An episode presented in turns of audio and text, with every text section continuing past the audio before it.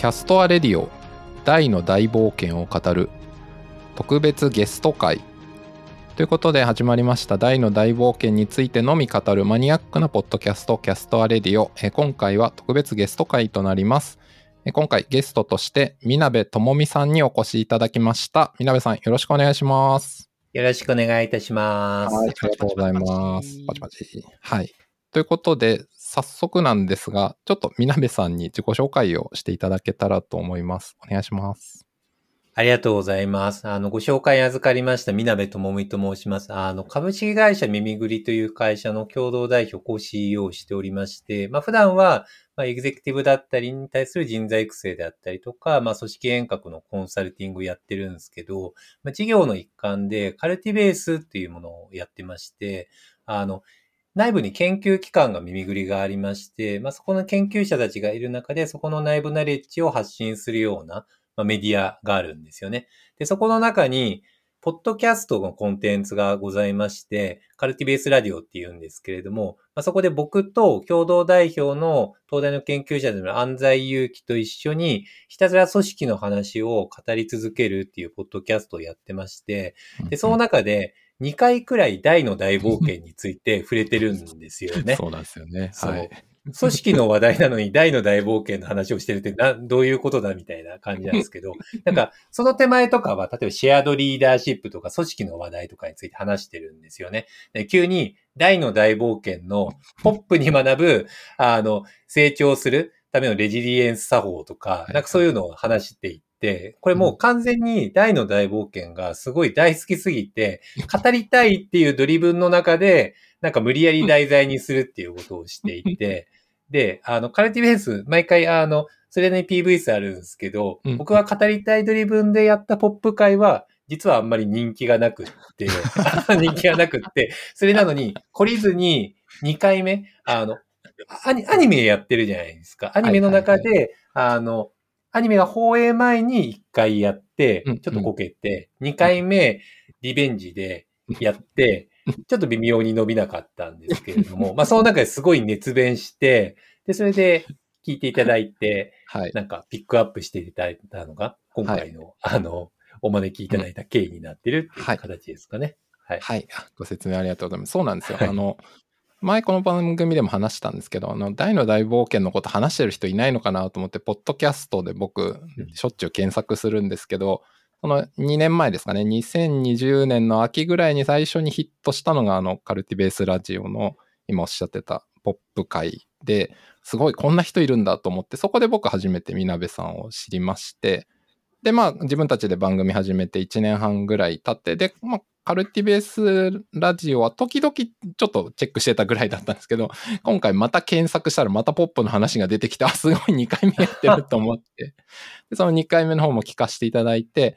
いやーもうみなべさんの大の大冒険好き具合はすげえなって思ったので、ちょっと今回お声掛けさせていただいたと。そしたらあの快諾いただいて、今回、はい、ゲストとして来ていただきました。ありがとうございます。ありがとうございます。どうも、はい小田人です。あの、あえ、めちゃくちゃなタイミングで、ありがとうござい。いや、あの、この番組を聞いてくださってる方々はきっと、ポッドキャスト好きな方が多いので、もしかしたらね、カルティベースラジオって聞いて、あの、ピンときた方もいるかもしれませんが、あの、ジャパンポッドキャストアワード2020のベストナレッジ賞のノミネート5作品うんうにんカルティベースラジオは選ばれているので、あの、まあ、うん我々の番組なんかと比べ物にならないぐらい、あの、聞いていただいている方も多い番組だと思うので、あのうん知ってる方が多いんじゃないかなと思いますが、うんあの、まだ聞いたことない方いらっしゃれば、ぜひ、あの、カルティベースラジオ、あの、ポップ界からだけでもね、いいと思うので、ぜひ聞いていただけたらいいんじゃないかなと思います。面白い。はい。はい。まあ、そんな方にね、来ていただいて、あの。今日は、あの、なんかいろいろこう、ね、大の大冒険のことを話そうと思ってるんですけど、あの、みなべさん、ちなみに、こう、大の大冒険との出会いといいますか、なんかこう、いいつから、こう、触れたのかみたいなのって、いつ頃からなんですか？僕は小学校の時に友達の家で少年ジャンプを読んだんですよね。で、その少年ジャンプで読んだのが、ちょうどアバン先生がデルムリン島に来て修行してる期間の回だったので、それが一番最初に接触ですね。で、それ友達の家でジャンプ読んでは僕と一緒ですね。僕あも、僕も自分の家では買ってなかったんで、友達ん家で読んでましたね、僕も。なるほど。なるほど。あ、じゃあ原作本当、はいじゃあほぼリアルタイムで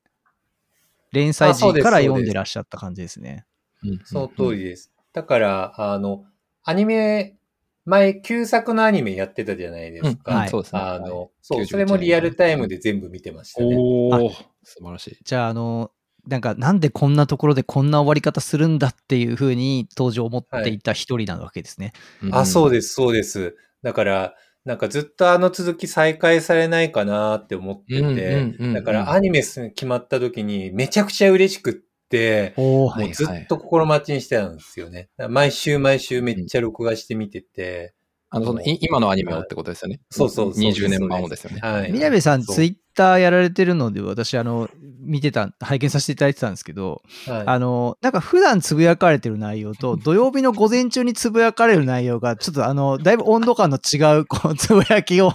増え、されてますよね。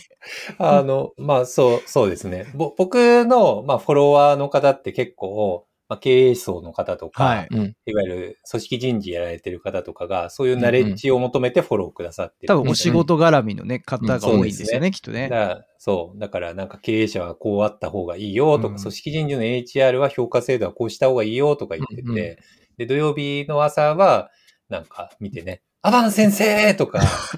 ポップみたいな感じで、こう、ひたすら絶叫するみたいなつぶやきになっちゃってますね。もうもうね、なんかすごい、もうその裏、裏アカウントみたいなの作らずに、あの、確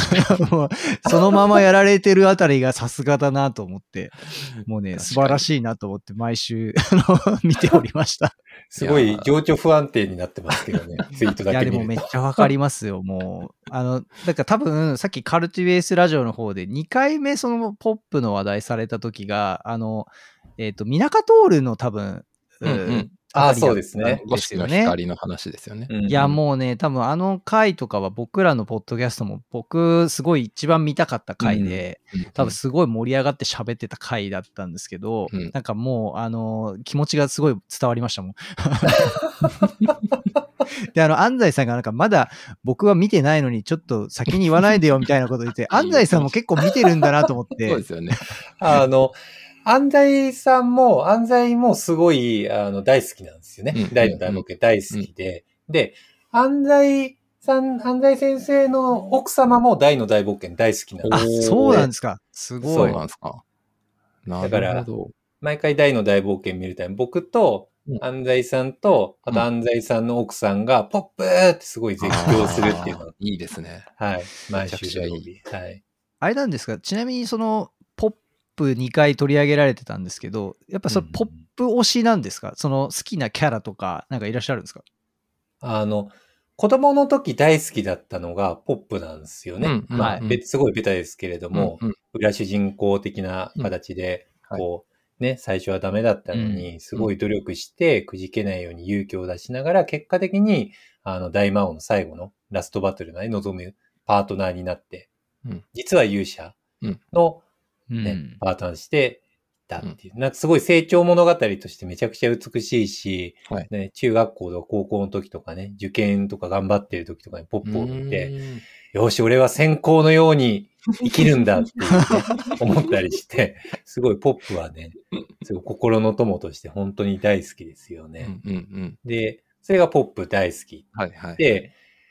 最近気づいたんですよね。あの、はいアニメを見る中で、うん。なんか、大とかポップをお父さん目線で見ちゃってる自分に気づいたんですよ。うん。うんうんなるほど。昔と違って。うんうんうん。うんだからう、んなんかこう、アバン先生側の気持ちで、むしろ、あの、うんうん。デルムリン島でも、大とポップを見てる自分に気づいて、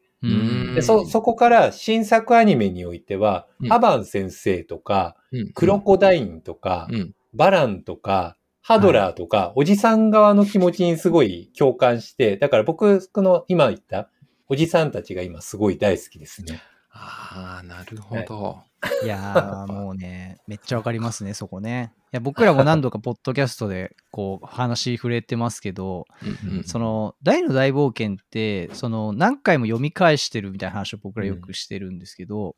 あのー、ちなみにあの、以前ゲストに出ていただいた方からは、あの、この番組を楽しむためには、あの、7回ぐらい原作をい、あの、読み返した方がいいみたいな 話をされたことがあるんですけど、まあ、多分僕ら多分それ以上、そのまあね、ちっちゃい頃からずっと繰り返し読んでるんですけど、うんなんかその定期的にこう繰り返し読んでると、やっぱその自分がその時に置かれた状況とか、なんかその時の自分のそのなんか年齢とか経験とか周りの環境とかいろんなものからですね、なんかその読み取るものが変わってくるみたいな話をしていてすごくなんかそれによってこうまた新しいことに気がついていくみたいな、なんかそんな話を。をよくしていたので、まあ、まさに今のあのおじさん側にこうんキャラクター推しが変わっていくっていうのはもうなんか我々世代きっと共通なんじゃないかなってすごい思いますね。うんうんうんいや、わか、わかりやすいのが僕、小学校の時、マーム推しだったんですよね。ほいほい。おー。すごい可愛いなと思って、うん。うすごい戦う、ねうん。女性で強くって頼りになる人でいいなって思ってたんですよね。で、逆に、レオナはよくわからんなと思ってたんですよね。でも、うん。今お父さんの気持ちで見た時に、うんうん。あレオナ、あんな若くして王国の王女としてすごい頑張ってて責任を持ちながら、すごい辛い気持ちを抱えながらもみんなのリーダーとして頑張ってて、めっちゃええ子って思って、娘を見るような気持ちで見ちゃって。なんならね、あの、世界会議の中ではね、あの、おじさんたちを相手に、その、若干14歳のレオラがね、あの、世界の王たちを従えてますからに。そうでね。すよね。いやー、めちゃくちゃ無理して頑張って、頑張ってっていう気持ちでいつもあれ、とんでもないリーダーシップですよね。うん。他の王様ね、おじさんなのにみんなわがままですからね。いやね、いやー。なんこの番組では何度もあのロモスの王様の 脳なし施設っていうのをた 唱えていたりとかまあしてますけど。いや、でも本当あれですよね、その、繰り返し読むたびに、なんかこう、見え方変わってきたりとかしますけど、え、うん。あれですか、南さんはそういう意味で言うと、なんかな何週ぐらいこれまで読まれてます？なんか、記憶してる限り。めちゃくちゃ答えづらい質問ですけど、でも多分、多分、あの、このポッドキャストに出るガイドラインである7回以上は僕読んでると思 ガイドラインになっ。ガイドラインになっちゃった。う。7回以上って言ってる。いや、素晴らしいですね。はい。いやー、なんか、そう、そのさっきのあのね、アニメ旧作が、あの、やっぱりこう、いつ、こう、続きやってくれるかみたいな、うんその再会を喜んだりとか、まさしく僕らもね、ずっとそういう会話をしていたところだったので、うんあの、バラン編のあの、旧作を追い抜いたタイミングの回とかあー僕らねありましたねあのだいぶ盛り上がりましたもんね。はいはいはい。ついにこのシーン見れた。うん竜騎手、竜騎手ついに出てきたみたいそうですよね。な。もう毎回そこから盛り上がってましたよね。うん。そう、多分僕からのポッドキャストをですね、あの、最初の頃は、あの、原作と旧作アニメと、今回の新作アニメを見比べて、こう、比較したりみたいな会話が多かったんですけど、やっぱその、旧作アニメの話をもう通り過ぎてからはですね、まあ、どっちかっていうと、やっぱその、今回のアニメの面白さっていうんですかね、その、作りの良さとか、描かれ方とかをすごく注目したりとか、すごいその辺から多分ね、僕らね、あの、盛り上がり始めた感じはあったかなと思いますね。なんかそういう意味ではどうですか？今回アニメで改めてご覧になって、なんか今回のアニメ化について何か思ってることとかあります？今回のアニメ化について思ってること、はい。なんだろう。いやでも、さっきの本当に、このエピソード見たかったんだよっていうのが本当に見れたことがめちゃくちゃ嬉しくって。だからそれこそ、竜騎衆の時のシーンで言うと、ね、ポップがメガンテ、一人で立ち向かってメガンテをしてっていう名シーンがあるわけじゃないですか。っていうのが見れたわとか、いや、もうね泣きましたね。はい。あそこは泣きましたね。あと、ね、ヒュンケルの鎧がモデルチェンジそこは継承されるシーンであったりとか、なんかんまさにこれは見たいんだよねっていうシーンが見れて本当に嬉しかったですよね。あミナカトールの話よね。あの、まあそうですねそこもそうですよね。メルルがね、刺された後うんのポップのあ、そうです、そうです。その通りです。もうはい。もう泣きましたね、あそこもね。そうあとあの、ハドラーのね、先日の、えーアバンの手の中うんうんで散っていく、73話とかですかね。はい。あ、そうそうそボロ泣きしました、私。うん。う。ポップよ。人間の神というのも粋なものだな。お前たち、俺が奪ったお前たちの大切なものを返してくれて、まさか俺の死に様、死に場所をこの男の手の上でお腹にしてくれるとはな、っていうのをすごい感動して、うん。嫁にめっちゃ言ってたらうるせえって言われたんですけど、話長いよみたいな。言う時にそんな長いこと言うやついねえだろみたいな、すごい。なんなんだあの黒パンツは。え、すごいちょっと待ってください。ミラベさんの奥様はそこまで大大ファンではない感じですか？あ、そうですね。ああ、これ小田人さんと一緒だな。いや、もうね、みなべさん、それ確かね、つぶやかれてたんですよ。あつぶやきました。そう、僕それ読んで、もう僕もね、みなべさん共感しかなかったです。僕も、あの、その話、家で家族と見てたんですよ。73話。で、僕はもう一人もう感極まってるんですけど、あの、まず子供が、あの、最初僕一緒に子供たち見てくれてたんですけど、うんでなんかもうちょっと原作読み切っちゃって、ちょっと子供たちもなんか、あもう結末分かっちゃってて、なんかちょっと飽きちゃって、アニメ一緒に見てくれなくなってたんですよ。で73は一緒に見てたんですけどうん、なんかここ、なんか長いよね、セリフ、みたいな。子供たちが言い出して、なんかまだこれ死なないの？みたいな、それがトラップ完成して死なないの？みたいな。もうなんか死んじゃうない？おかしいよね？みたいな言い出して。そ したらなんかうちの妻もですね、そこで、なんか、大の大冒険セリフ多いよね？みたいな。戦ってる時こんなに喋らないよね？みたいな感じ言われて。いやもうね、ほんとみなべさんのあの投稿を見て、もういいいねをね、100回ぐらい押したかったですね。わかる。家族はそうやって見てるうちもと思って。めっちゃ思いました。なぜ伝わらないんだ、これが。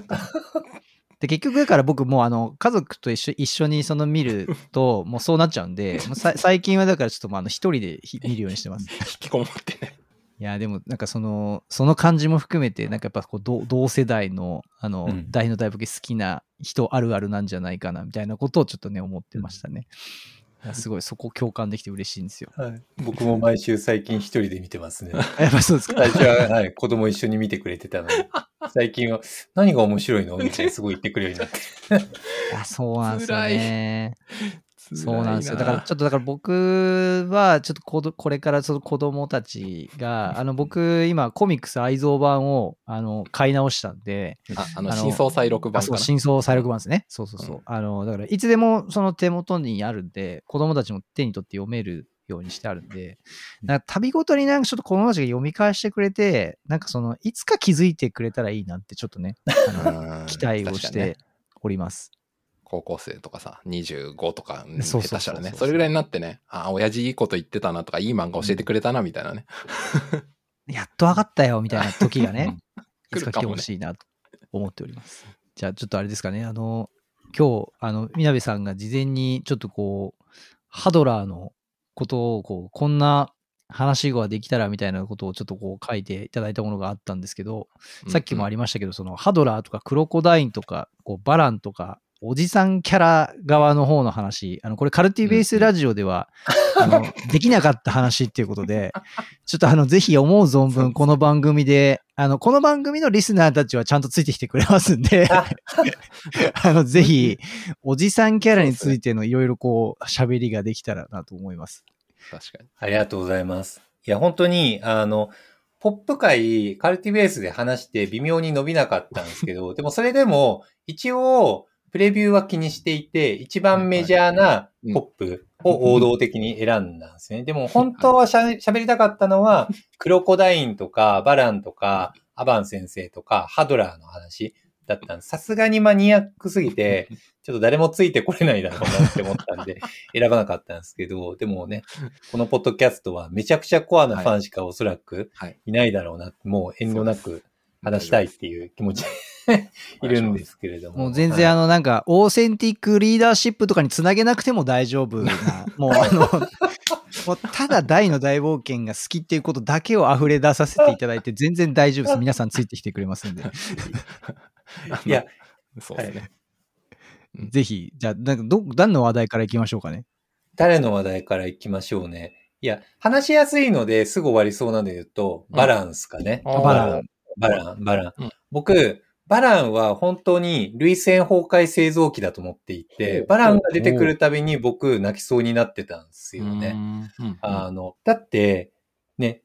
妻の恨みのため、まあ、人間を滅滅ぼさせようとして、魔王軍にいらっしゃったわけじゃないですかい。らっしゃった。でも、はいそう、子供、子供がいてね。で、まあ、リードを取り戻すために記憶をなくさせて、で、それで取り戻そうとして、魔王軍に引き入れようとしたけど、ううんまくいかなくって、でもその中で決別をして、で、自分の中で内省を反省をして、俺は何をやってたんだ、みたいな、どうしよう、みたいになって、で、それでまあ、大と共闘するようになるわけじゃないですか。父親としてね。うん。でもそこからがすごいマジで泣けるわけですよね。自分がめちゃくちゃ泣けて、あの、まあ、わかりやすいのが、うんハドラーと2対1で戦うシーンが、はいまあ有名なシーンが。あるわけですよね。うんで、それで、ハドラーが、まあ、黒の皮を心臓に入れている中で全力が出せねえ、やべえってなった時に、あの、第に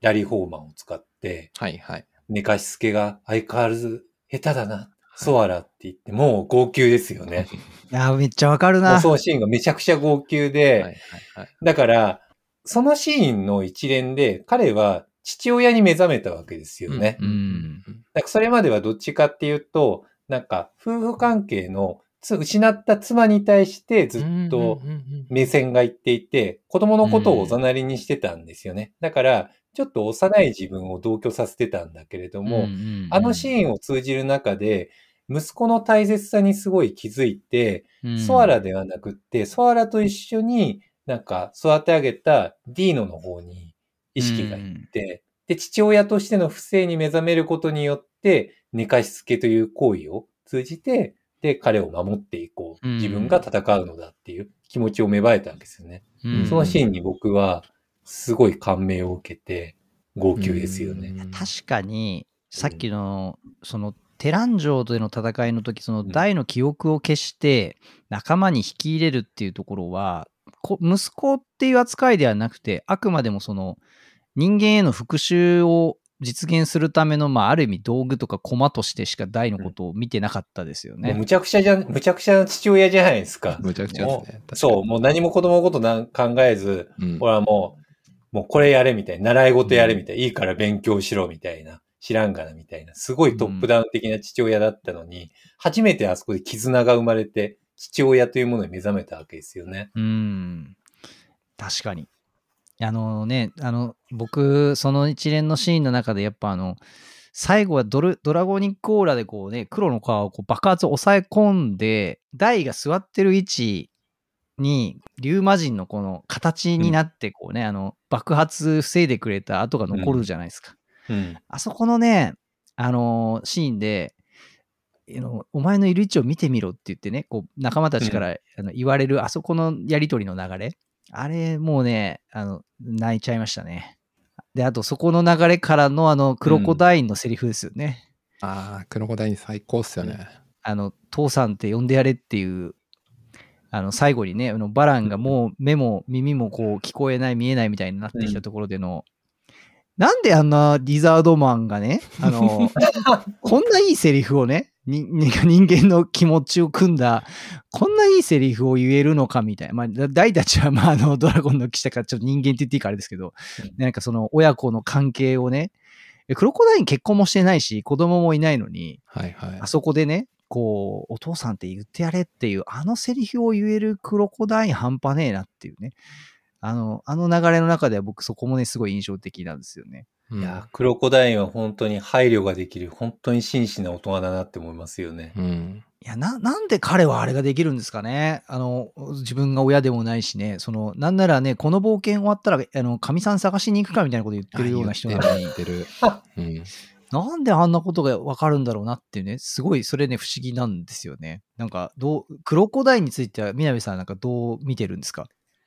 いや、クロコダインはめちゃくちゃ好きで、まあ、バランはなんか成長を通じて父親になっていったわけですけれども、うんうんうんまあ、クロコダインに関しては、なんか、最初の印象と最後半中盤からの印象全く違う。最初ってなんかこう、なんか、本当にドラクエとかの中ボスとかにいそうな感じの人なわけじゃないですか。でしかもなんかもう戦うことにめっちゃ興味しかないみたいな感じの人で。はいはいはい。で、なんかすぐザボエラに騙されて、なんか裏話でザボエラに騙されなかったら大にあれ買ってたらしいんですけど、へえ。面白ないん。か大、そう、大のファンブックかなんか見たらなんか普通ほうほうにザボエラに騙されずちゃんと戦ってたら逆に買ってたらしいっていううんうんうん裏話を聞いたんですけど、うんまあ騙されちゃって、巧妙心に焦ってやったんだけど、それからの、こう、自分を取り戻して蘇ってからのクロコダインは、なんか無人っていう話もあるけれあるし、うん。なんか人間としての熟達具合というか、ひらがなさというか、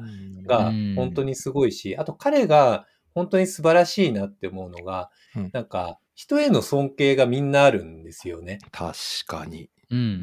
誰に対して、ポップに対してもそうだし、ヒュンケルに対してもそうだし、うん。なんだったら敵の相手だったり、バランとかに対してもうん。敵だった時もそうだし、相手に対するなんか尊敬の姿勢を常に彼は持ってるんですよね。ううんん。なんか、なんかうかつなセリフとか言わないですよ。なんかうかつに相手を下げるようなこととか言わないし、確かに。なんか常に相、そう、相手に対して真正面で向き合って、尊敬してまっすぐに対応しようとするんですよね。うん。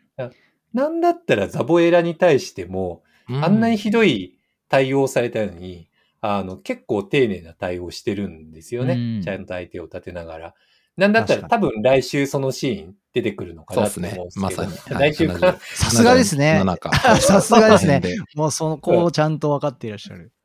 あのシーンも僕すごい大好きで、うん。あの、あんなにすごい騙されたりとかしてんのは、このクソ野郎が、みたいに、結構ひどい扱いしそうなのに、はいはい結構丁寧に相手するんですよね。なんか最後にザボレアが逃げ出した時とかも、ちゃんと丁寧に話を一応、言い分を聞いて対応しようとしたりとか、一応ね、なんかザボエラの気持ちにも寄り添いながら対応したりしたりするわけなので、結構いいやつだなって思いますよね。確かにそうですよね。うんあちなみにあの番組を聞いてる皆さんおなじみですけど、この番組はネタバレ前提でやっておりますので、あの、ネタバレを含みますのでご注意ください。えっ、と、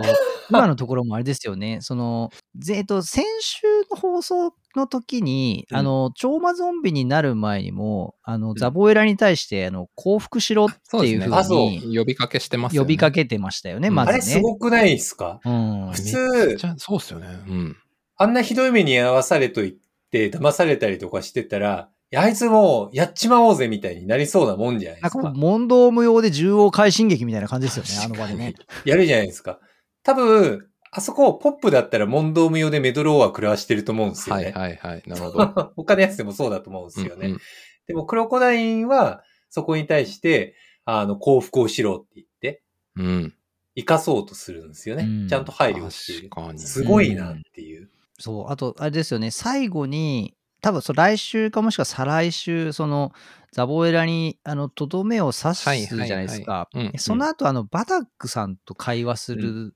シーンいいそうだよね。あのーこの男も、そのね、あのー絶大な魔法力で、あのーね、魔王具の中でも一目置かれてたんだっていう。だからその、今まさに言っていた、その相手に対する尊敬とか、そういうのをちゃんとさ本当に最後まで持って、でだから一歩間違えて、そのね、あのー自分もこうなってたかもしれないみたいなね、あの、やり取りをして、ででもバタックさんがね、そこに、うんあの、仮に敵であってもね、あの尊敬する人間だと、クロコダインのことは思うぞみたいなね、セリフを言ってくれますけど、あいやめちゃくちゃいいっすねいいですよね。うん。めちゃくちゃいい。クロコダインのそういう武人としての良さも、がすごくその引き立つシーンですよね、あそこは。いいな。本当にクロコダインみたいな大人になりたいですよね。うんうんいや、ここにもクロコダインファンが、はい。そう。いや、だって、ね、いや、普通にあそこまでひどい思いされたら、いやー、いい君だな、せいせいしたなって思っちゃいそうなもんなんで。間違いないっすね。もうなんかあんな、あのー間を与えずに、もういきなりとどめ刺しちゃいますね。いっちゃいますね。間違いない。やっちゃいますね。うんやっちゃいますね。いやー、確かにな。ああとね、僕今ね、あの聞いてて思ったのが、あの、バランと戦う、あの、テラン城でのシーンのところで、あの、ポップに対して自分がそのシーンを汲み取れなかったっていうことで涙するじゃないですか。で、はいそこで吹っ切れて、バランギガブレイクで来いっていう、もう、伝説の。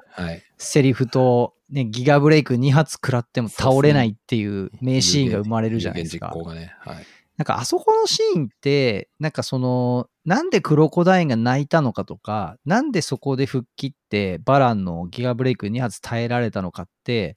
やっぱなんかその自分がその大事にしている、そういう相手への尊厳とかそういったものを、なんだろう、信じきれずに、ポップが裏切ったって思ってしまった自分への、なんかそこのやっぱりなんか、なんて言うんでしょうね、い苛立ちとか、なんかそこが無人として、やっぱこう失格だみたいなことをすごく自分が思って、その反動が多分彼のあのギガブレイク耐えられる状態に なんか、うんうんあの覚醒させたのかなみたいなことを今聞いてちょっと思いましたね。うんうん。なんか唯一多分あのシーンなんですよね。クロコダインがその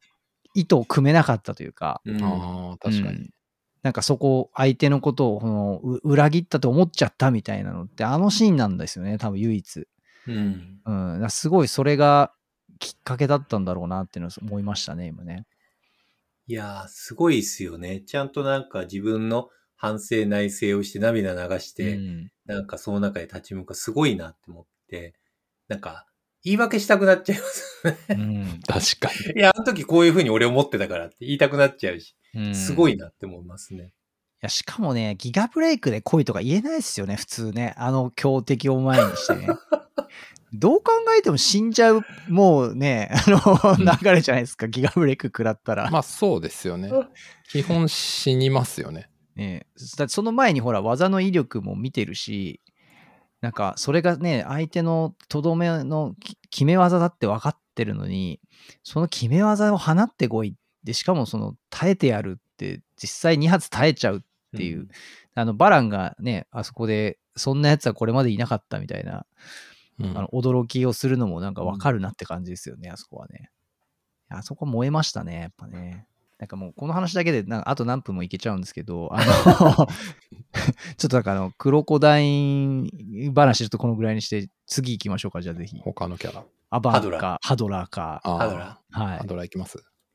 ハドラーは本当に第三の主人公じゃないかっていうくらい、本当に成長してるなって思うんですよね。うんあの、いや、ハドラーは本当に、もう繊維がめちゃくちゃこう練り込まれてるなって思ってて、なんか主人なんか作者が本当にポップと同じくらい考え込んでやったんじゃないかっていうくらい、本当に最大のライバルとしての成長物語があるなって思ってるんですよね。うんあの、僕はあの、続、続編っていうか、あの、アバン先生の別の漫画あるじゃないですか。あ、極縁の魔王ですか、ね。極縁の魔王だ。それも僕、第4巻まで最近出たの読んだんですけど。僕らもちゃんと全部読んでます。まさすがです。は釈迦に説法的な。いやいやいや。あの、あの時の時代のハドラーとかって、また魔王っていうか、自分で戦地に赴いてやっていくのは、すごい自分に自信が満ち溢れていって、戦地に赴くような人。まあ、なんか、ずるいこともする、狡猾なこともするけれども、でも、ちゃんと自分で前線に行って立ち向かうみたいな、アバン先生の段がありましたけど、そういう風な人で、自信の塊みたいな、うんもう俺正義みたいな感じの方だったわけですけれども、まあでもアバンに負けちゃって、で、大魔王の部下になるっていう。だからな起死回生をかけて、彼は復活をしたわけですよね。で、その中で一番最初の大の大冒険デルムリン島に来た時のシーンにおいては、なんか、昔の極縁の魔王時代のような、こう自信に満ち溢れた人で、はいはいはいアバンと戦った時もそんな感じだったんですよね。でもなんか、大に負けてからが、なんか精神崩壊しちゃっ、してて。あんな、あんなやつに負けたのっておかしくないみたいな。アバンに負けるならわかる。そう、おかしいだろうみたいな感じになって、なんか今まで自信の塊だったのに、なんか自我が崩壊しちゃって、急になんか、こう精神的にメンタルが弱いおじさんみたいな感じになって、で、なんかこう、な、なんすかね、大魔王とか周りのこう、意識とかすごい、あ、自分はどう見られてるんだろうとか、自分のレピュテーションがやばいんじゃないかみたいな、なんかそっちの方に行っちゃって、なんか昔は、なんか世界を征服するっていうミッションのために頑張ってたのに、急になんか自分の地位とか、なんかそういう自分のポジションの方の脅かされるみたいなうん方に行っちゃう。急にダメなおじさんになっちゃって。保身ですよね、もうね。方針にそうなっちゃって。で、それで、あの、やべえと思って、全力尽くそうと思って全軍を、あのね、フレイザードの共演、はいはい共演塾、ババルチ島決戦ですね。島の決はいはい。戦ですね。連れてったけれども、まあ、ボロ負けして、今度はヒュンケルに負けて、まあの、そ の勇者倒そうって言ったらヒュンケル、別の仲間に負けちゃって、で、それでもう完全崩壊ですよね。うん彼の自信は。うん自信も崩壊しちゃって。で、それでもう何を思ったか、あの、部下であるバランの失敗だったりとか、他の人の失敗とかを願うようになっちゃって、そこまでお前落ちたのかみたいな感じになっちゃって、もうどん底になっちゃったなっていう、うん。もう自信の塊からもうどん底の本当にダメな人になっちゃったっていうところの、なんか V 字でいうところの一番下に来ちゃったっていう、うん。があるよなっていう。で、そこから、はい。そこからの、そう、V 字が始まるっていう。あ、でも、そうか。そこで言うと、あれですよね。ザボエラと一緒に騙してっていう闇闇討ちですね。闇討ちですね闇討ちをしようとして、ザボエラマトフィモシャスからの闇討ちで、あの、マトリフに、あの、はい差しで普通に負けるっていう。得意な呪文で負けてましたよね、そうそうあの人。ベギラゴンはお前の1000倍特許じゃねえっていうやつですね。あの人間風情に普通に負けるっていう。普通に負けるっていうね。そう。っていう状態から、あの、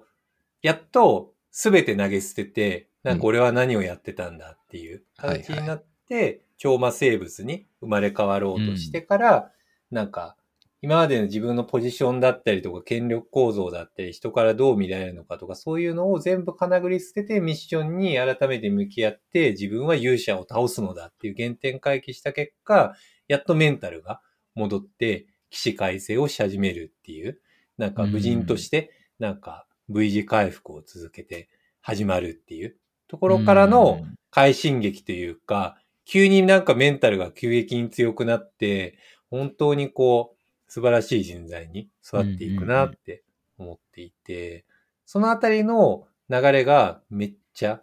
美しいなって思っていて、大好きなんですよね。うんう。うんん。確かに。そうですよね。まあ、確かに今お伺いしてて思ったけど、あの、マトリフにまで負けて、あの谷底から何がきっかけで上昇できたんでしょうね、ハドラー。って今ちょっと思ってました。なんか作者の悪意すら感じるほどにボロボロに 確かに。ボコボコにされてるなってほぼ思いましたね、全員に負けてますからね。本当に。なんか僕今聞いててちょっと思ったんですけど、あの、よくあの、野球とかで、スポーツとかだと、名プレイヤーが名監督になれるかみたいな話があると思うんですよね。その、必ずしもその選手として、その好成績を残した人が指導者としても一流になれるかっていうと、なんかそうでもないみたいなのがあるなと思。ってよく聞くと思って、でなんかハドラーってそういう意味で言うと、その、なんか指揮官とか、その、まあリーダーとかっていう、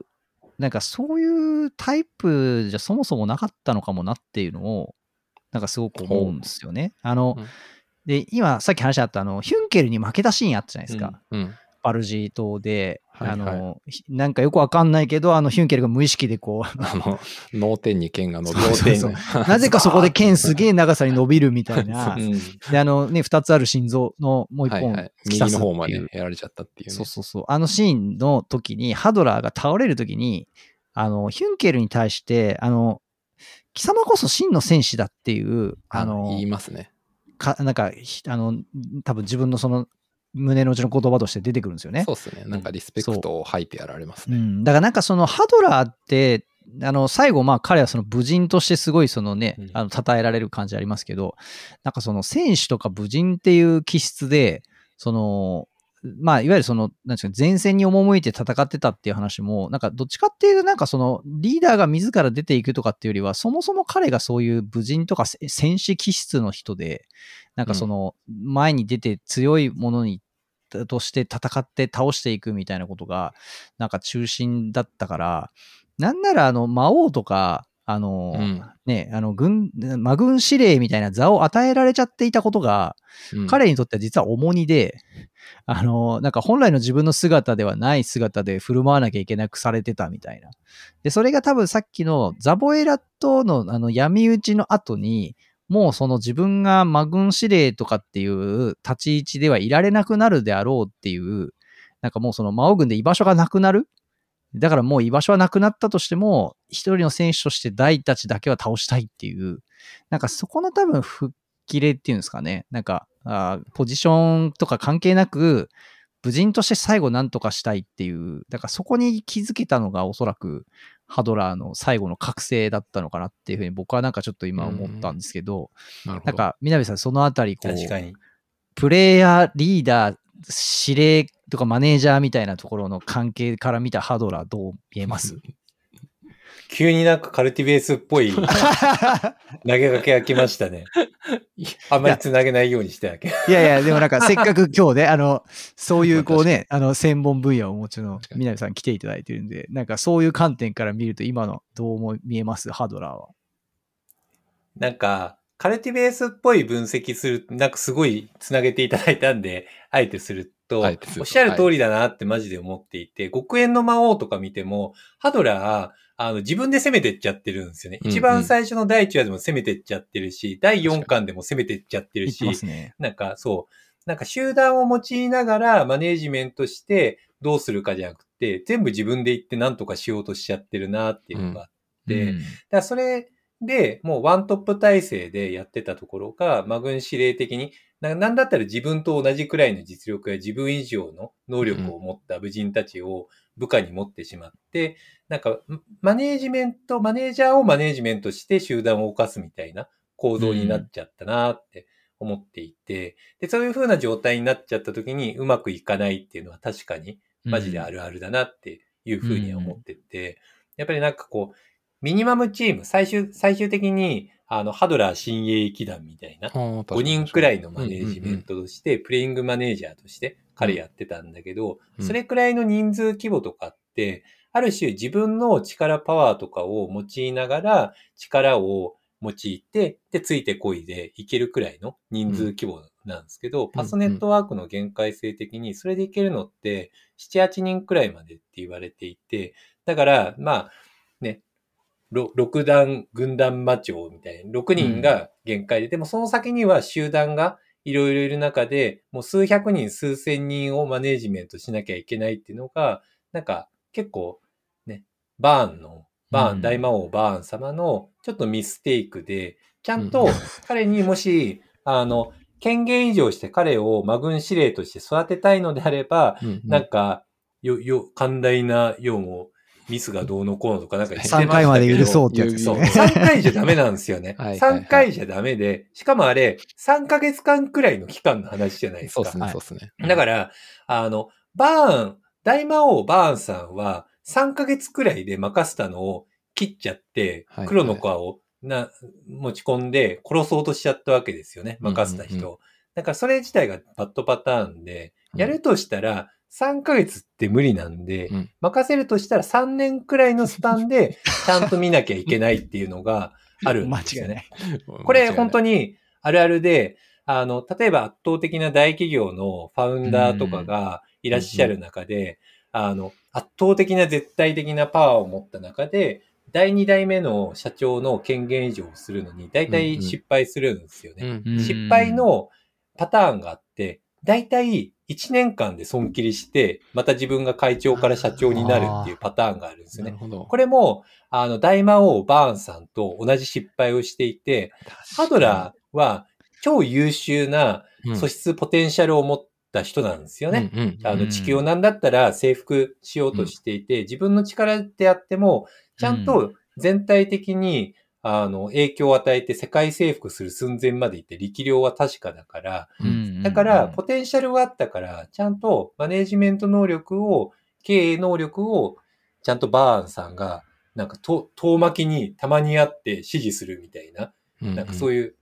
なんか、声の遠い会長みたいな感じうん。じゃなく声て、のちゃんとバディになって並走した上で3年くらい一緒になって、どうすれば、あの、バ、バーンとか、うん。バ、バ、バランとか、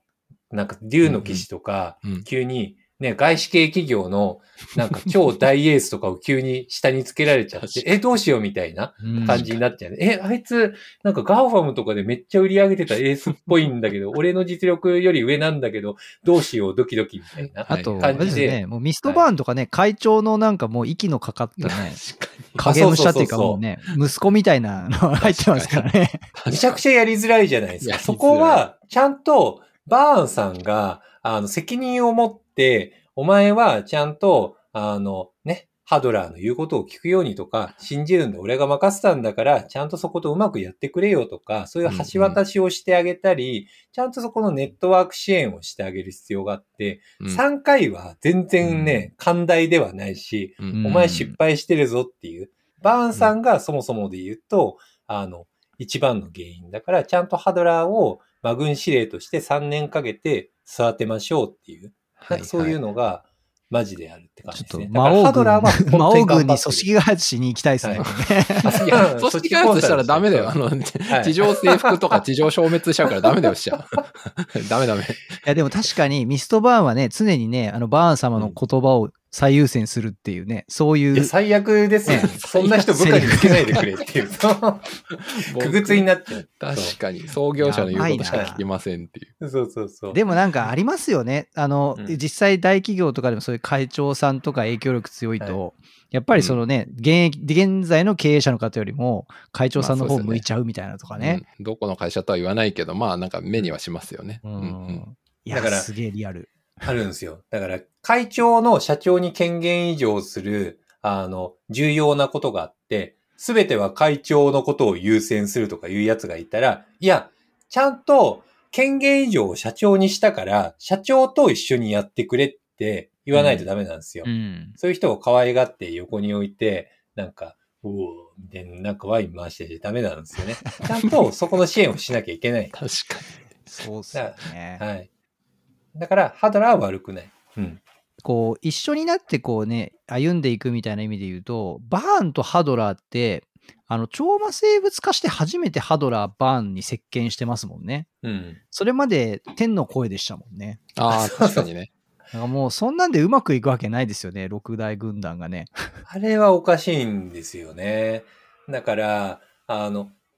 よく権限移譲して任せた時に重要なのが、イニシャルコストが重要って言われていて、任せた瞬間ほど会長がちゃんと出ていって、姿を現して、そこを集団蘇生して、任せたら身を引くっていうのが、お得天丼パうまくいくパターンですよね。っていうのがあるのを逆行してる中で、ハドラーは追い詰められる中、でも自力ですごい頑張り遂げて、まあ無人っていう形ではあるけれども、なんとかやりたげようとして、起死回生して V 字回復したっていう意味では、すごい本当に頑張ったっていう、ううん。うん、気持ちですね。カルティベースっぽい話しちゃいましたね。いやー、なんか、素晴らしいです。いや、あのね、今聞いててすごい思いましたけど、やっぱは、あの、バーンって、あの、要は、六大軍団すら、その、バーンのお戯れであったみたいな話がミストバーンから出てくるあれひどくないですか？あれひどいですよね。間違いない。所詮、その、軍団長なんかどうでもよくった私一人さえいれば、みたいな、昔から私だけが お守りしてきたのだ、みたいな、もう、あれ、最大の、なんかもう、ば大の大冒険史上、多分最大の暴言だと思うんですよね、あれね。一番これ言っちゃいけないやつだろ、みたいな。あれ言われたらね、もし軍団長その場にいて聞いてたら、もう失望というかね、もう、何だったんだ俺たちってなりますよね。うんあれすごい、そう、いや、今の流れで、あのシーン、ちょっとね、あの、今回アニメ化されて、そのミストバーンのセリフ聞くのすごい楽しみになりましたね。間違いない。いや、すごいないや、で、あと、ハドラー親衛義団に関しては、少数っていうその人数の話もありましたけど、やっぱあの、ハドラー親衛義団って、禁樹法でハドラーが生み出した、まあ、いわゆる、こうね、なんていうんですか、自分の意思の通った人たちじゃないですか。うん。だからなんかその少人数っていうのもあると思うんですけど、やっぱそこのなんて言うんでしょうね、自分とのその、意思を共有できてるかどうかみたいなところも最後のやっぱ親衛義団のあのメンバー、うんあそこでだから、なんだろうな、あの、また軍団長としていろんな人を寄せ集めるんじゃなくて、あの、うんうん。禁樹法で自ら生み出したメンバーを最後の親衛義団として、あの、ハドラーのチームにさせたっていうのは、なんかそういう面でもなんか、あの、最後ハドラーをハドラーとしてそのたらしめるというか、その無人にさせた一つの要因だったのかなってちょっと今聞いてて思いましたね。うん。うん。確かに。うん。なんか最初の六団ま、六軍団長たちは、どっちかっていうと、バーンさんが寄せ集めて、うんお前、こいつらをマネージメントするようにって配属した人たちですからね。ああ、なんか今ちょっとハドラーとは少し話それるんですけど、まあ今度は逆にアバンの使徒側というか、主主人公たち側のことを考えたときに、逆に僕の認識では主人公たち側ってあの、完全に、えっ、と、トップっていうものはいないっていう認識だし、誰が中核かっていうと、その、なんですかね、役割とか機能ごとに中心人物違うような気もするんですよね。その、うんうん政治の面ではレオナだったりするし、まあ戦闘の面ではダイとかヒュンケルかもしれないとか、やっぱそこら辺がなんか明確な唯一のトップはいないけど、みんなそれぞれにおいてなんかリーダーシップ出してるみたいなのはやっぱ結構対比的だなってちょっと思っても、今聞いてましたね。南さん、アバンの首都側はどんな風に見えてるんですか、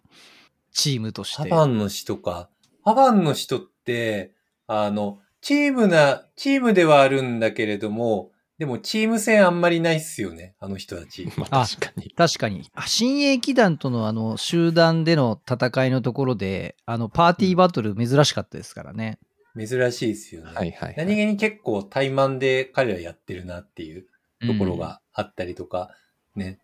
なんか、そう考えると結構、なんか、先ほどおっしゃられたような、それぞれのミッションみたいな何をすべきかっていうのを明確にした上で分担しながら、ことにあたって、で、それで持ち帰ってきて、ビジョンを確認しながら、また行って帰ってきて自律的に動くっていうチームなのかもしれないですね、うん。彼ら。うんうん。アバン先生のことについてもちょっとぜひ、あの、みなべさんがどんな風に見てるのかなと思って、あの、さっきね、おじさんキャラとしてアバン先生も挙げていただいてたんで、い。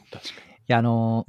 僕ん。すごい思ってたのが、このポッドキャストでも最初の頃に僕言ったんですけど、アバンってもともとまあ勇者で、その魔王を倒した人だったのが、あの、まあ、そのね、勇者の家庭教師っていう、まあ、まあ仮面をかぶるというと変ですけど、まあそういう役柄にこう変わって、で、後進を育てて、で、育てたね、その後進のダイとかポップたちと、今度はあの最後、まあ今ね、ちょうどアニメではあの再登場して、あの自分はもう先生じゃなくて戦う同志だっていう、その大たちを見て自分もレベルアップして横に並べるようにならないといけないって言って修行して帰ってくるっていう。うんで、なんかそういうのってこう、なんていうか、元勇者として、その魔王を倒してた人が、なんかそうやって自分の弱さとか自分の強みを見直して、再度修行して、その同志として帰ってくるみたいなのって、なんかなかなかそういうこう、立場まで行った人ってできるようでできないなと思って、うん。だアバンもすごいそういう意味で言うと、もともとすごいもう武術も極めてた人だけど、なんかそのそこからさらにこのいなかった期間にすごいこう、なんか葛藤も多分ありながら成長してる人だよなって僕は見てて思ってたんですけど、うん。なんかアバンについてどうですか？なんか南さん、どんな風に見えてるんですか？いや、アバンに関して、見え方が結構大人になってから、見てから、マジで変わっていって、あの、先ほどのお話もそうなんですけど、結構この人葛藤してんだなって思ったんですよね。昔の小学校の時見たのはもう、ザ師匠、ザ先生、完璧な人っていううんイメージだったんですよね。で、戻ってきた時も、あ、なんか完璧な人がまた強い味方へ帰ってきたなっていう、なんか、ロロールプレイングゲームの、こう、天丼的な感じだうな、くらいの印象だったのが、なんか、こう、さっきのレオナの話じゃないですけど、結構アバン先生も頑張ってんだなって思ったんですよね。だって、うんあの人30歳くらいじゃないですか。そうですね、そんぐらいだと。30歳くらいだし、結構、ね、彼の葛藤の内容的にも、やっぱり30前後くらいの叱るべきものだなって思う中で、割とあの、ね、先生として振る舞って、周りを茶化してムードメーカーにしようとしてたりとか、ああいうのも、彼の中で、なんか自然にやってる部分もキャラクター的にあるんだろうけれども、結構自分の中で頑張りながらやっているところもあるんだろうなって、すごい思ったんですよね。うんうんなんかこう、キルバーンと戦っている時とか、なんかその後の復活してからのモノローグとかも結構葛藤してたりとか迷いとかが微妙に見受けられたりとかしたので、だその中で自分自身もまだ若い心を戻して葛藤しながらもそういう先生としての振る舞いをみんなにしながらエンパワーメントしてるって中で、めちゃくちゃ頑張ってる人なんだっていうのを思って、そういった意味でなんかこう裏側を見た、なんか白鳥のなんか足かきじゃないですけれども、そういった中ですごい共感をして、見え方が全然違いまして、あ、努力の人なんだみたいな思ったんですよね。いやもうね、あの、うん、最初に弟子に取ったヒュンケルを、自らの川に突き落として行方不明にさせちゃっそのまま何年も会えないままでいたっていう状況でね、あの僕と正樹さんの間では、ポッドキャストの中で、アバンはあのよくその最初の失敗を乗り越えて、次の弟子を取れたねみたいな話をしてたんですよ。でなんかしかもあのちょうどこのね復活してきたところでヒュンケルと要はもうなな十何年ぶりの多分再会をしてるんですけど、うん、そこでこう言葉も交わさずにそのヒュンケルのことをそのねあの彼がしんがりを務めようとすることに対して察して、うん、なんか分かってあげられちゃうじゃないですか。なんかもうちょっと、うん、あのアバンちょっとすごすぎんなみたいなね。どう、どうすればあんな、あんな風な状態になれるのかなみたいなね。すごいね、あの、アバン先生がその、最初からやっぱりアバンも弟子を育てるのも、なんかその、ね、完璧にできたわけじゃないみたいな。うん、あとなんかあの、マトリフがポップを鍛えるシーンで、あの、あいつのやり方はぬるいから、その、俺が厳しくしごいてやるぜって言って、ポップをこう育てるじゃないですか。うん、あのあたりも、なんかその、アバンって完璧なようでいて、まあ完璧じゃないみたいに見える描写って結構あるなと思って、なんかそのあたりもすごいこう、アバンっていう人の人間性みたいなところをすごい想像させる、あのその苦悩とか葛藤してるみたいなところを想像させる描き方だなと思って僕結構見てましたね。わ、かる。あの、黒煙の魔王とかだと結構ね、アバン流盗殺法を極める前のアバンが修行してるシーンとかが出てくるから、なおさらそれが強調されていて、それもあるからこそ逆にアニメを見たときに、なんかより想像が膨らんじゃっているっていうのもあるかもしれないです。めっちゃわかりますね。うん。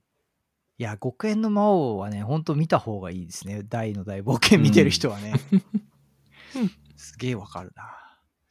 結構丁寧にプロットが組み立てられていて、まあ、原作者の方ももちろん同じなので、なんかすごいよくできてるなと思って見てますよね、あれは。うん、そう、でもあの、このポッドキャストでも結構僕言ってるんですけど、あの、ちょっとハドラーがね、うん、あの、デルムリン島に来た時よりも、ちょっともう出来上がっちゃってるハドラーなんじゃないかなっていう、ちょっとあの見方をしていて、極限の魔を見てて。うん、なので、今僕が、僕が、僕だけが今、すごく薄く期待してるのは、うん、あの、極限の魔王を、あの、最後までやった後に、そのまま、もう一回あの大の大冒険をリスタートするっていう パラレルワールド的にあの別の世界線で大の大冒険始まるっていうのをちょっと今僕僕だけ今うっすらそれを期待してます。ちょっと話が変わってくるんじゃないかなっていう、なんか設定がすごい肉付けされたりしてますからね、極限の。そうなんですよ。うん、ハドラーがなんかよくわかんない石かじって、あの骨強くしてたりとかするんで。うん、ありますね。あれかじってたら、最初のデルムリン島でハドラーアバンサッシュで腕切れないんじゃないかなみたいな。ドラゴニコーラってやっぱそんな強かったのみたいな話になってきてるんで、うん、ちょっとね、そのあたりはね、あの勝手に僕が一人で妄想して、あの、期待しています。いや、まさきさん、あの、そろそろ結構いい時間になってきたんで、まさきさん、ちょっと最後なんかあの、みなべさんに話題を振っていただいて。そうですね。なんか、あの、ぜひ、もうこの、まあ、あんま時間ないんですけど、なんか言い残したこととか、あの、